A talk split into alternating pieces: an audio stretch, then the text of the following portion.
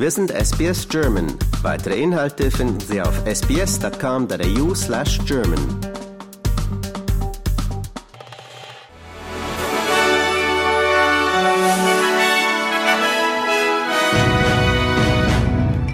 Sie hören den SBS German News Flash an diesem Mittwoch, den 11. Oktober. Mein Name ist Julia Greve. Sonderflüge der Lufthansa sollen nach Plänen des Auswärtigen Amtes Deutsche aus Israel holen. Laut Insidern sollen die Aktionen an diesem Donnerstag und Freitag stattfinden. Verkehrsminister Volker Wissing sagte dem Nachrichtenportal The Pioneer, dass die Lage sehr ernst sei. Laut Pioneer könnte die Lufthansa pro Tag rund 1000 Personen aus Israel ausfliegen. Nachdem bekannt wurde, dass eine australische Frau unter den Opfern in Israel ist, hat Premierminister Anthony Albanese der Familie sein Beileid ausgesprochen. Israelische Medien sprechen inzwischen von mindestens 1200 Todesopfern. Das israelische Militär hat angekündigt, eine Bodenoffensive im Gazastreifen vorzubereiten. Israel hat 300.000 Reservisten einberufen. Noch nie in der Geschichte Israels wurden so viele Reservisten angefordert. Der israelische Verteidigungsminister Joachim Galant drohte damit, im Gazastreifen alles zu vernichten und die Region für immer zu verändern. Im Gazastreifen sollen nach Angaben des dortigen Gesundheitsministeriums 900 Todesopfer zu beklagen sein. Nach Angaben der United Nations sind bereits 260.000 Menschen aus dem Gazastreifen geflohen. Russland ist mit seiner Kandidatur für einen Sitz im Menschenrechtsrat gescheitert. Die UN-Vollversammlung in New York lehnte am Dienstag den Antrag mit 193 zu 83 Stimmen ab. Die Abstimmung galt als Stimmungstest dafür, welchen Stand Russland nach dem Einmarsch in die Ukraine auf der Weltbühne derzeit hat. Die Vollversammlung der UN hatte die Anwartschaft Russlands im Menschenrechtsrat im April, die Mitgliedschaft Russlands im Menschenrechtsrat im April 2022 ausgesetzt einige Wochen nach dem Kriegsbeginn in der Ukraine.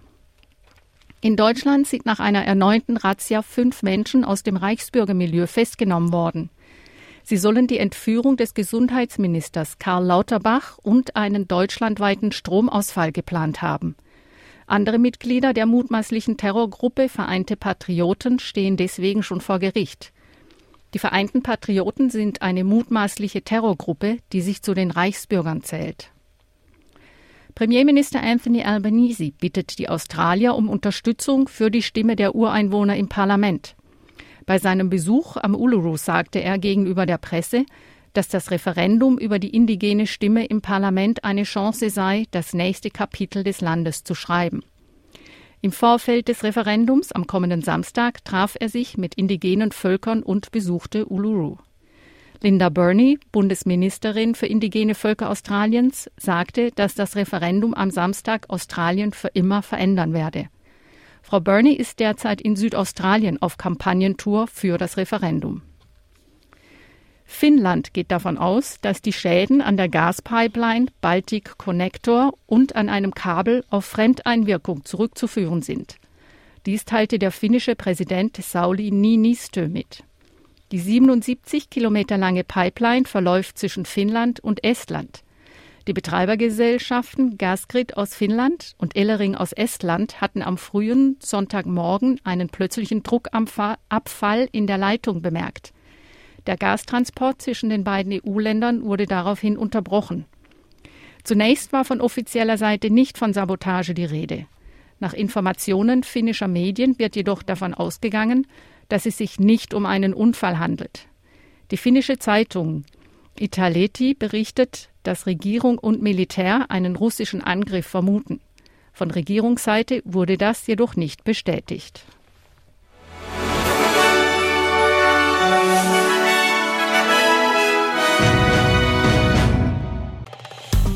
Liken, teilen und kommentieren Sie unsere Inhalte bei facebook.com/sbsgerman.